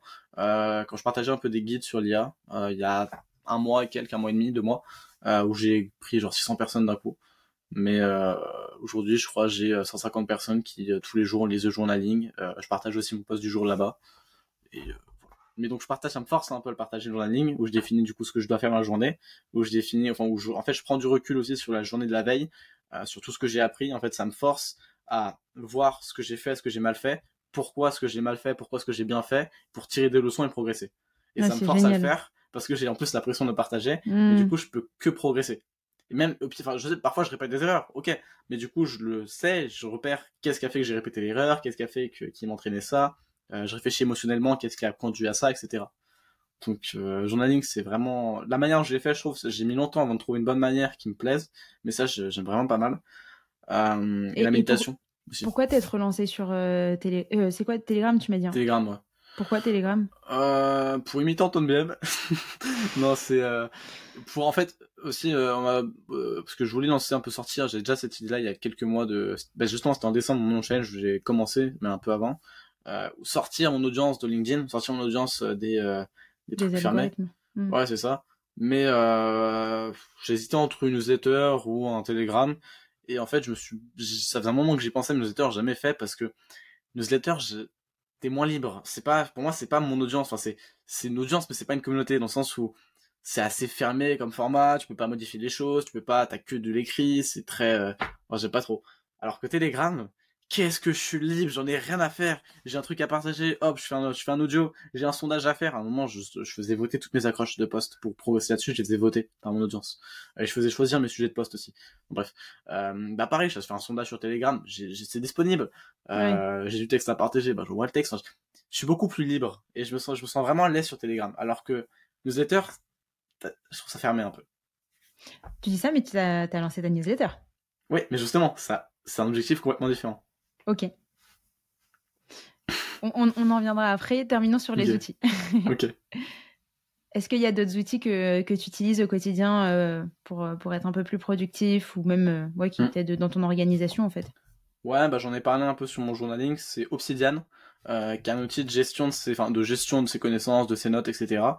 Euh, qui permet de bâtir son second cerveau, donc qui permet de gérer ses connaissances, d'apprendre au fur et à mesure. Et ça me fait penser que ça fait trop longtemps que j'ai pas rentré de nouvelles notes sur le second cerveau. Euh, trop de choses auxquelles je pense dans ce podcast. Euh, donc, ça permet de gérer ses connaissances. Par exemple, pour créer du contenu, c'est hyper efficace. Euh, D'ailleurs, j'ai pensé à quelques jours, il faut vraiment que je fasse plus, mais j'ai pas trop assez, assez pensé à le faire. Chaque fois que, par exemple, je sais pas, tu crées du contenu sur l'automatisation, euh, du coup, my name is tu crées du contenu sur automatisation. Et chaque fois que tu vas apprendre un truc sur automatisation, que tu vas consommer du contenu, tu vas tomber sur un article, bah, tu notes chaque concept dans une euh, note permanente Obsidian. Et chaque fois que tu vas vouloir créer un contenu euh, long, par exemple, bah, tu vas reprendre ces concepts et juste, en fait, tu les imbriques, enfin, juste tu mets concept 1, concept 2, concept 3, t'as juste à faire des liens, en fait, parce que t'as déjà des concepts, t'as déjà les trucs. Tu mm. fais juste les liens. Et ensuite, tu peux te resservir de ces concepts qui sont dans ta newsletter pour en faire des post LinkedIn. Tu peux t'en servir pour faire des shorts. Tu peux t'en servir pour faire n'importe quoi. Et en fait, t'as le travail de recherche à faire, ou ensuite oublies le concept, etc. En fait, tout est, tout s'imbrique et permet de gagner du temps et de l'efficacité. Je suis en train de m'y mettre. C'est pas, c'est pas facile au début, bah ouais. Euh, je regarde les vidéos d'Eliot, je suis en mode, bah, ok, euh, faut arrêter de bégayer, maintenant faut se lancer. C'est hyper. Euh, au début, c'est très. Enfin, c'est hyper sympa parce que bah, t'es là, t'explores, t'es en train d'apprendre de nouvelles choses et c'est hyper déroutant parce que parce que moi j'ai l'habitude de, de tu sais de en gros de prendre mes fiches et tu vois je regarde une vidéo ok euh, ma fiche ça va être le nom de la vidéo et bam toutes mes notes. Bon après c'est vrai que du coup pour faire des liens etc euh, c'est pas terrible. plus compliqué. Justement le but c'est de faire des concepts. Exactement. Et c'est comme ça faut en fait faut réapprendre. Donc euh, mais voilà je suis en train de m'y mettre aussi. Et t'as combien de notes là ça y est? Ah, pas beaucoup encore. Faudrait bah, que je regarde. J'en ai beaucoup trop qui traînent dans mon dans mon Google Keep que j'ai jamais mis ou dans mes notes aussi et j'ai aussi trop de, de trucs enfin j'ai trop de livres ou soit juste sur ligne que j'ai pas encore mis en note. J'ai pas justement j'ai un des sujets de mon premier coaching avec Elliot c'était là-dessus aussi. Mais aujourd'hui je dois en avoir quelque chose comme 500 un truc comme ça. Ah oui ok non mais attends euh, moi j'y suis absolument pas hein. je dois en avoir une dizaine. Moi je suis plus à, 700 mais euh, ça va venir t'inquiète. C'est du bah après moi je aussi en vrai c'est gonflé par parce que j'ai tous mes posts dessus maintenant. Et rien que ça j'en ai bah, j'en ai 200. ah oui, bah attends, j'ai rattrapé tous mes posts euh, de, mes un an et demi, là, ça va moins faire des notes. Mais euh, en plus, mais est-ce que tu penses que ça a un intérêt d'ailleurs de reprendre tous, les, tous ces anciens posts et de les poster sur euh, Obsidian? Non, moi, c'est parce que, enfin, ça dépend. Le concept, oui. Pas le post en lui-même, moi c'est parce que j'écris dessus. Donc en fait, ça me va dans un fichier et donc c'est pratique. Donc toi, tu prépares tes posts sur Obsidian? Ouais, ouais, comme ça, je peux faire appel à d'autres notes, je peux faire des liens, je peux faire des trucs comme ça. Euh, je trouve ça plus pratique. Puis j'ai l'habitude de cette interface. C'est aussi pour m'habituer à passer du temps dedans, pour me forcer ensuite, enfin, ça plus simple de créer des notes. Parce qu'en tout cas, j'ai l'habitude de l'application, j'ai l'habitude de ce genre de choses. Donc. Euh... Ça fait combien de temps que tu l'utilises? Faire quoi? Faire un an maintenant. Ok, ouais. Moi, je te dis ça, ça fait deux semaines. Hein. Ah Ouais, ouais, je suis novice. Hein. ah, ça va venir, ça va venir. C'est long terme. Jean-Charles aussi, il s'y est mis à un bon moment, lui. Non, mais j'ai l'impression qu'il y a de plus en plus de créateurs de contenu qui s'y mettent. Normal. Et ah, c'est la référence. Du coup, Elliot, plus, plus, on en parle, plus Elliot il fait son bise. bon, bah, du coup, on va inviter Elliot. Franchement, si t'arrives à l'avoir, c'est beau. Hein. Bah, écoute, euh, je vais lui proposer. Euh, ok, ok. Et ouais, il y a un autre, euh, un autre sujet que je voulais voir avec toi qui est euh, la partie newsletter. puisque voilà, toi, tu as développé ton audience sur LinkedIn, il y a une partie que tu as développée sur Telegram. Et maintenant, attends, j'en manque peut-être une actuellement. Non. La newsletter. La ah, newsletter. je vais commencer doucement Instagram en republiant les extraits de podcast. Et par contre, je vais mettre à YouTube d'ici 2-3 semaines pour le projet que je commence, que je, je j'annonce le 8, euh, le 8 mai du coup, et qui sera lancé autour du 20 juin, qui est de bâtir la plus grande communauté francophone sur l'IA. euh, où du coup le but c'est d'avoir pas mal de traction. De... En fait, la vidéo aussi pour l'IA c'est plus pratique pour montrer des concepts, pour montrer des choses. C'est plus simple qu'un post LinkedIn. Ouais, c'est clair. Mais la newsletter. Ouais, la newsletter. Alors, la newsletter, du coup, toi qui, euh, de base, n'étais pas trop trop fan de ce format-là, pourquoi, euh, euh, dans ce projet-là, tu t'es dit qu'il fallait que tu lances une newsletter? En plus, la newsletter, elle a pris assez rapidement. Je crois que tu as 2000 et quelques inscrits, c'est ça hein? Je suis à 2500 là, en 10 jours. Le mec, il a autant d'abonnés que moi, alors que moi, ça fait 6 mois. c'est l'IA, c'est un sujet un peu. Non, mais oui, bien sûr. Moi, j'ai pas encore. c'est pas, assez, pas assez niché, tu vois, mais non mais that's fine, et chacun, chacun son rythme, chacun, chacun son chemin, c'est très bien aussi. Mais vas-y, du coup, explique-nous euh, pourquoi, pourquoi la newsletter et comment est-ce que euh, tu as réussi à atteindre 2500 euh, abonnés en, en 10 jours? La newsletter, c'est parce que du coup dans ce projet-là de communauté, en fait, je vais bâtir tout un écosystème. J'ai tout qui enfin, euh, je, sais pas si je t'enverrai une image limite que tu voudras mettre en illustration sur la vidéo, euh, qui est sur un Wismicall, qui est la machine à contenu, en fait, qui est tout un écosystème où tout se relie entre eux, un peu. Je t'en parlais avec le second cerveau, où tout est relié pour créer énormément de contenu de valeur, mais énormément de contenu sur un peu tous les réseaux pour créer une grosse traction et amener du coup les gens, euh, amener les gens de tous les réseaux euh, algorithmes vers la newsletter, vers la communauté et au passage, enfin, la newsletter ou des formations gratuites et qui amènent vers la communauté et les formations payantes. Euh, ça, c'est la phase 1. La phase 1 en B2C où du coup, je me rémunère avec des formations payantes. Ensuite, tout sera gratuit. Euh, donc, la newsletter en fait partie et est le vecteur principal euh, pour qualifier les personnes et leur donner envie de rejoindre la communauté, etc. Parce que c'est plus simple de rejoindre une newsletter que de rejoindre un Discord. Par contre, une fois que tu es identifié, enfin que du coup tu sur newsletter, tu es, quelqu'un qui s'intéresse à l'IA, tiens, je t'ai partagé des trucs, j'ai vu que tu aimais ça, etc. Est-ce que tu veux pas aller plus loin encore? Est-ce que tu veux pas avoir euh, genre les formations gratuites? Est-ce que tu veux pas avoir des trucs comme ça? Est-ce que tu veux pas avoir ton résumé quotidien personnalisé pour comprendre tout ce qui se passe tous les jours? C'est un truc d'ailleurs qui va dans la communauté que je trouve assez fou. Euh, et donc la newsletter là-dessus a un rôle assez prépondérant parce qu'elle fait le lien, elle permet de vulgariser, elle permet de qualifier les personnes. Et, euh, et donc le but c'était de la faire grossir assez vite parce que le but de la communauté c'est que très très vite j'arrive à quelques centaines, quelques milliers de personnes pour que ça s'auto-alimente. Parce que si t'as trop peu de gens sur une communauté, t'as pas d'activité, c'est nul. Mm. Euh, par contre, dès que ça commence à se lancer, j'estime ma masse critique à entre 500 et 1000 personnes. À partir de ce moment-là, ça s'alimentera tout seul. Le bouche à oreille sur la communauté suffira. Euh, sauf que je sais pas du tout quel sera mon pourcentage de conversion entre l'annonciateur et la communauté. Hmm. Donc pour ça, pour le lancement qui sera le 20 juin, je préfère bâtir un énorme truc. Et donc la newsletter qui a ce but-là de qualifier, de partager des choses et qui permet aussi de partager, de d'élever plus le niveau de mon audience qu'en post LinkedIn où c'est plus compliqué, tu sais pas qui les voit, etc. Donc au fur et à mesure, j'élève le niveau. Et donc ça, c'est ça, ça, cette visée-là.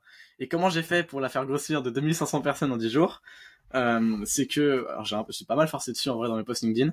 Euh, j'ai fait euh, sur mes 10 posts LinkedIn, il y en a 7 qui redirigent vers newsletter, dont 5 qui sont uniquement sur AutoGPT. J'ai trop forcé sur AutoGPT d'ailleurs. Non mais c'est bien, tu surfes dessus. Et moi c'est comme non, ça. la que fin c'est chiant. Ouais bah moi c'est comme ça que je me suis inscrite. Hein. J'ai dit oh, AutoGPT, je veux en savoir plus. Vas-y, je m'inscris. Ouais, c'est ça. Bah, Après, je pense qu'il y a des posts que j'avais pas vu aussi, hein, mais, mais ça a été le déclic. Bah, en gros, le premier aussi, je enfin, le premier a très bien fonctionné. Où euh, je crois que c'est mon deuxième meilleur poste en termes de vue à l'heure actuelle. Où euh, l'accroche c'est euh, ChatGPT va remplacer 1% des métiers, AutoGPT va remplacer 90%. Et euh, ensuite, du coup. accroche de malade. c'est ça. Et, euh, et c'est d'ailleurs, c'est accroche de malade, mais c'est à cause de cette accroche que d'ailleurs j'ai fait un peu de la merde. Enfin bref. En gros, ensuite je raconte. Euh, bah, attends, j'y viens. Vas-y. en gros, ensuite je raconte toute l'histoire, je raconte euh, AutoGPT, je raconte euh, qu'est-ce que ça change. Franchement, j'ai j'ai fait un putain de storytelling. Et là-dessus, justement, je j'ai retravaillé encore un peu récemment storytelling récemment, qui m'a encore fait bien monter. C'est un peu à la Disney, avec vraiment des hauts, bas, hauts, bas, hauts, bas. Vraiment abusé euh, vraiment, c'est trop. Mais ça fonctionne. Et euh, ce poste aujourd'hui est à 180 000 vues. Donc, euh, il, il m'a ramené en gros 700 personnes sur newsletter, ce qui est pas mal. Euh, ensuite, du coup, deux jours plus tard, le jour de la publication, j'ai fait un post. Euh, euh, je sais plus c'était quoi. C'était bah, c'était aussi une accroche sur AutoGPT. Euh, AutoGPT va en passer. Enfin, un, un, truc comme ça. Où du coup, enfin, la newsletter c'était sur le fait d'installer AutoGPT avec le guide parce que il y a quand même une assez belle barrière à l'entrée pour l'instant mm. sur les projets comme ça. Parce que, en fait, faut comprendre qu'on a sauté énormément d'étapes sur l'IA. Normalement, un pro, enfin, c'est, on l'a vu, euh, les, les, Web3 en est le parfait exemple. Euh, le Web3, on est à un stade encore avant le stade actuel des IA qui est mainstream. Le Web3, on est encore à un stade avant euh, où c'est early adopters. En gros, normalement, t'as les hackers, ensuite t'as les builders, ensuite t'as les, les premiers, ensuite t'as les early adopters, Ensuite, là, ça commence à devenir à faire un peu de bruit, et là, ça devient mainstream. Et t'as plein de phases. C'est comme Internet, ça a mis plusieurs années. Mm. Web 3, ça fait pas mal de temps que c'est là, c'est toujours pas implanté. Peut-être que dans 10 ans, ce sera mainstream. Mm. L'IA, elle est passée de hacker à mainstream. Parce Ouais. que Sam Altman a paniqué. Alors normalement, dans tous leurs plans, dans tous les trucs, tout le monde devait sortir ça plus tard. Ça fait plus, ça fait 10 ans déjà que tout est en préparation, mais ça devait sortir plus tard. Ouais. Mais Sam Altman, en gros, a paniqué, pour la faire courte. C'est sorti plus tôt. Du coup, tout le monde sort tous ces trucs d'un coup, etc., pour enchérir dessus. Et on a sauté énormément d'étapes. Donc il y a plein de choses qui sont encore expérimentales. Et c'est pour ça que l'enjeu, c'est pas de, c'est pas de maîtriser, parce que tout est expérimental, tout change. L'enjeu, c'est de comprendre. C'est ce que je répète souvent. Euh, mais donc justement là- là-dessus, enfin bref, je sais même pas comment est-ce que je suis parti aussi loin. Donc il y avait une belle barrière à l'entrée sur AutoGPT, donc c'était de faire un guide là-dessus. Ouais. Je parle, moi, je divague beaucoup. Euh, donc j'ai fait un post dessus, pareil, où justement je raconte encore. enfin, là, voilà, c'est ça. AutoGPT est en train de changer le monde, pourtant il a failli ne jamais voir le jour. Et là je raconte l'histoire derrière AutoGPT, je relis un peu à ChatGPT, etc. Pareil, je refais un haut bas haut bas. Post pareil, il a fait 60 000 vues, pas, mal fonctionné. Il m'a ramené, il a une meilleure conversion. Pareil, il m'a ramené euh, 500 personnes, un truc comme ça. En, en, en taux, il a une meilleure conversion. Euh, donc ensuite j'ai continué, j'ai refait des posts dessus, euh, moins abusés et qui ont moins fonctionné d'ailleurs, euh, qu'on fait en gros euh, 20 000 vues chacun, euh, qu'on continue à ramener. J'ai changé mon message automatique d'acception dans le réseau, enfin d'accès, eh, qui accepte dans les personnes dans mon réseau. Avant Ouais. ça redirigeait vers mon Telegram en mode euh, tranquille, mais maintenant ça redirige vers newsletter. Euh, en mode si tu veux maîtriser l'IA avant qu'elle te maîtrise, rejoins newsletter. J'aime bien cette phrase d'accroche. Ouais, pas mal, Euh, pas mal. Donc j'ai changé mon message de bienvenue, euh, j'en parle, euh, enfin j'en ai parlé, j'ai refait d'autres posts dessus sur l'édition d'après qui était sur comment maîtriser AutoGPT, où j'ai refait des posts dessus qui n'ont pas super bien fonctionné, mais euh, qui ont une meilleure conversion. Notamment lundi où j'ai, bah, justement j'ai été, euh, je voulais taper mes 2000 abonnés en 9 jours, euh, bah, j'ai fait vraiment un post d'autopromotion, donc qui apportait pas trop de valeur, mais euh, parce que je savais pas faire autopromotion en plus, mais un peu à la Benoît, du coup Mm. sur ces posts j'ai un- je suis un peu inspiré de ce qu'il fait. Euh, j'ai fait l'autopromotion qui a fait 15 000 vues, mais par contre qui a une putain de conversion. J'ai fait 300 personnes. Ah, c'est pas mal. Et euh, pour 15 ouais, 000 c'est pas mal. vues. C'est ça. Donc euh, et en plus, enfin, j'ai insisté partout. Benoît qui a fait un, qui a sorti un extrait du podcast euh, sur moi, du coup sur les jeunes branches. Euh, bah en dessous, j'ai fait, euh, j'ai ajouté quelques IA du coup qui manquaient, qui étaient sortis entre temps, et j'ai fait. Mais en plus, si vous voulez en savoir plus, rejoignez la newsletter. Mon Incroyable. commentaire a fait plus de likes que celui avec le lien vers l'épisode, et ça, ça me fait vraiment beaucoup rire. Euh, Enfin, il y a quelques trucs comme ça. Vraiment, j'ai pas mal forcé dessus, mais ça a fonctionné. Et en plus, en plus dans le premier épisode, par exemple, euh, j'insiste sur le fait de partager aux gens qui en ont besoin. Je crois il y a eu euh, 50 ou 60 partages et il y a eu 40 nouveaux abonnements. C'est pas tant que ça, mais vu qu'il y a eu, euh, enfin, il, a été envoyé- il a été envoyé à 1000 personnes, le taux est bon. Mm. Donc, tu crées un effet cumulé, etc. Tu l'expliques comment ton succès euh, vers cette newsletter? L'IA, enfin, Momentum, euh, l'IA aujourd'hui, tout le monde a entendu parler, etc. Euh, le storytelling qui était bon. Euh, le fait que j'ai quand même pas mal travaillé le fait de vulgariser, même si je- il se peut que j'ai rédigé les newsletters avec AutoGPT et ChatGPT, ça faut pas le dire. Euh, vraiment, en plus, 95% c'était fait avec AutoGPT et ChatGPT, Ah oui vraiment. Ok. Pourtant c'était très bien, c'était très bien expliqué, peut-être mieux que ce que j'aurais fait. Mais bon.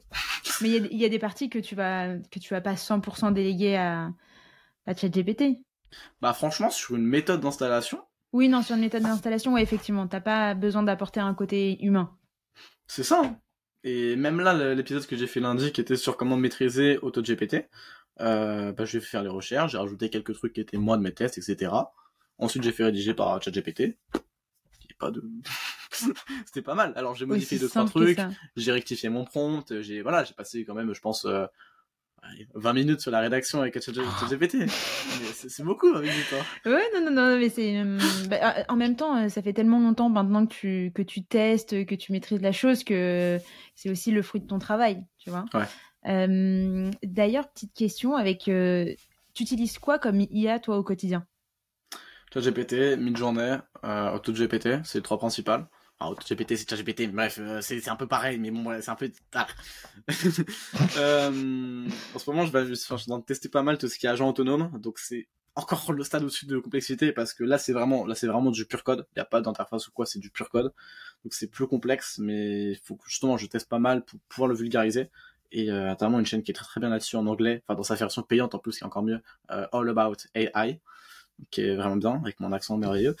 Euh, on, reconnaît, on reconnaît le- les passages à Londres. Euh, Je comprends pourquoi tu veux rester sur la communauté francophone. je, vais partir, je partir à l'étranger pour mes études, je sais pas comment le prendre. Je rigole, non, non, je rigole. Non, mais je, pense que, je pense que c'est bien de. Il y a un créateur de contenu qui, euh, qui commence à. Enfin, qui a bien percé euh, sur LinkedIn, qui est français et qui fait toute sa communication. Ruben, ouais, exactement. Je sais, j'étais, euh, j'ai vu hier. Ouais, et lui, tu vois, il fait toute sa communication en anglais, c'est très bien, mais tu vois, je trouve que sur des sujets aussi complexes que ça, euh, pour des personnes qui maîtrisent pas trop l'anglais, alors déjà que ça peut paraître compliqué, si en plus tu dois faire l'effort de faire la traduction, etc., tu vois, donc je trouve que euh, le fait de partir déjà sur euh, le développement d'une communauté francophone, c'est très bien, et puis après, tu verras par la suite si toi, ça te fait kiffer de, de, le développer à l'international. Bah, tu veux un secret de pourquoi est-ce que je suis parti qu'en francophone? Ouais, dis-moi. Ah, parce y avait personne? Alors déjà, euh, il y en a deux trois, mais pas très gros et j'ai pas les bons formats, je trouve, par rapport aux Américains, etc. Mais surtout que les Américains sont toujours en avance et qu'en fait, j'apprends avec les Américains. Je peux pas concurrencer ceux qui m'apprennent. Par contre, bah ils sont en avance, donc je peux aller sur le marché francophone où il y a beaucoup de smart. Très très euh, smart. parce que je suis les mecs qui sont même pas en avance, ils sont vraiment beaucoup trop loin en avance. Et du coup, moi, je me retrouve en avance sur le marché francophone, alors que les gens sont même pas au stade normal, ils sont en retard. Hmm. Donc, bah, je peux aider pas mal de gens. Alors je suis pas, honnêtement, je suis pas le meilleur en termes d'IA. Par contre, j'essaie de garder une vision assez holistique de tout ce qui existe, de tout ce qui se fait, pour pouvoir vulgariser, pour pouvoir aider les gens, et donc euh, apporter de la valeur. Trop bien. Et donc tu disais, tu utilises trois IA au quotidien Principalement Midjourney, euh, ChatGPT, AutoGPT. Euh, en ce moment, voilà, je creuse pas mal tout ce qui est agent, agent autonome, etc.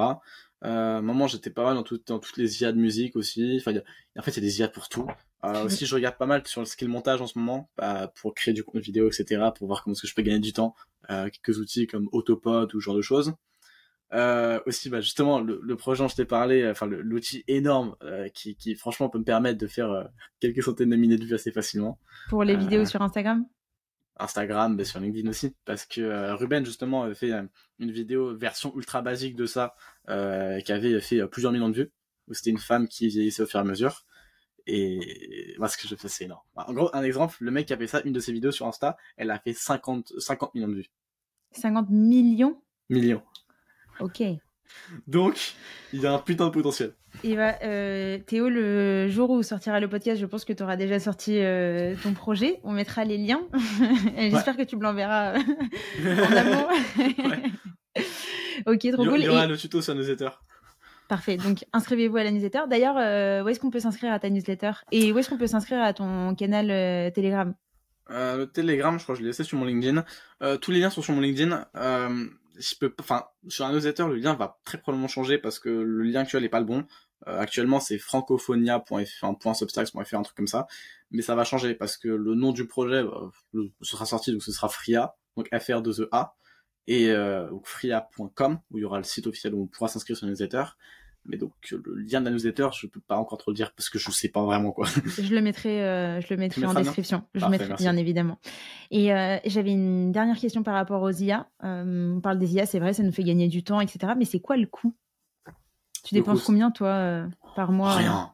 Franchement, c'est rien. ChatGPT, l'abonnement premium, il est à 20 euros par mois.